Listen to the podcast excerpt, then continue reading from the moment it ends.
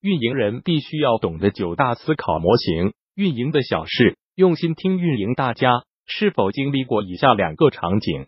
场景幺：面试，面试官如果让你去推广我们的 APP，在 AA 二二二模型中，你觉得怎样把控每一阶段，从而让转化率达到最高？我 AA 二二二模型是啥来着？我怎么想不起来？场景二：工作 BOSS。工作总结写的不错啊，但能不能增加点逼格？比如谈点啥模型和理论？你都是老员工了，怎么着也得给新人做个表率啊！回去改改。我逼格居然要靠模型和理论强撑，我服了。经历这两个场景，让我回家面壁。虽然说实战很重要，但相关的理论知识也很重要。就比如一个人去相亲，即使你离子多么与众不同。如果面子太糟糕，别人也不会想了解你的离子。对于运营人来说，第一时间能让人看到的面子，可能就是那些看似很理论、很形而上的运营模型。即使你没有很牛 X 的实战案例，也可以侃侃而谈，不输气场。这也是我下定决心写这篇文章的原因，让所有实战型运营人都重视起我们外在的华服吧。下面我会以模型示意加常用于运营领域、加可用于的场景化思考的形式介绍运营模型。A A 二二二模型一模型示意 A A 二二二是 Acquisition、Active、Tie On、Retention、Revenue、Refer 这个五个单词的缩写，分别对应这一款移动应用生命周期中的五个重要环节，即获取用户、提高活跃度、提高留存率、获取收入。病毒式传播。二、常用于运营领域，产品运营、用户运营、APP 运营。三、可用于的场景化思考，如何利用 AA 二二二模型开展数据分析，从而优化投放渠道。创业公司如何运用 AA 二二二模型拆解各阶段的运营策略？如何用 AA 二二二模型唤醒沉睡用户？漏斗模型一模型示意。AIDMA 理论是漏斗模型的理论基础，其概念包括 attention 关注、interest 兴趣、desire 渴望、memory 记忆。和 action 行动。购买。现在移动互联网时代，又增加了 share 分享，用户在每一个环节都会出现流失，而运营人员的工作就是优化产品方案，扩大漏斗口径，提高转化率。二、常用于运营领域，用户运营、产品运营。电商运营三可用于的场景化思考：如何优化电商购买流程？如何通过漏斗模型分析提高用户注册率？如何设计一个转化率高的落地页？RFM 用户模型一模型示意：RFM 模型较为动态的显示了一个客户购买行为的动态变化。R 代表最近一次消费 （recency），F 代表消费频率 （frequency）。M 代表消费金额 monetary。二常用于运营领域，APP 运营、电商运营、活动运营。三可用于的场景化思考，利用 RFM 用户模型建立用户细分。基于 RFM 模型，如何最有效召回流失用户？马斯洛需求模型一模型示意：美国心理学家亚伯拉罕·马斯洛将人类需求像阶梯一样。从低到高按层次分为五种，分别是生理需求、安全需求、社交需求、尊重需求和自我实现需求。五种需求层层递进，无论在传统行业时代还是互联网时代，都是分析用户需求的黄金法则。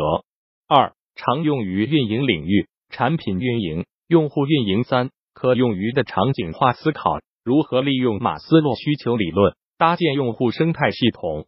运用马斯洛需求，让用户对你的产品上瘾。深剖马斯洛需求，该如何正确分析用户需求？SWOT 模型一模型示意：SWOT 分析法及态势分析，就是将与研究对象密切相关的各种主要内部优势、劣势和外部的机会和威胁等，通过调查列举出来，并依照矩阵形式排列，然后用系统分析的思想。把各种因素相互匹配起来加以分析，从中得出一系列相应的结论。其中，S strengths 是优势，W weaknesses 是劣势；O opportunities 是机会；T threats 是威胁。二、常用于运营领域，产品运营、活动运营和运营人的职业生涯规划。三、可用于的场景化思考，如何利用 SWOT 最有效的进行竞品分析？如何用 SWOT 找出现阶段产品遇到的问题？如何用 SWOT 分析法策划线上活动？创新扩散模型一模型示意：创新扩散被定义为以一定的方式随时间在社会系统的各种成员间进行传播的过程，包括五个阶段：了解阶段、兴趣阶段、评估阶段、试验阶段和采纳阶段。罗杰斯把创新的采用者分为革新者、早期采用者、早期追随者、晚期追随者和落后者。要检验自己的产品是否具有创新属性，可从便利性、兼容性、复杂性、可靠性、可感知性和熟悉性这五大要素进行评估。二、常用于运营领域，产品运营、用户运营、创业者市场分析。三、可用于的场景化思考。构建 MVP 是检验创新的最小试错成本。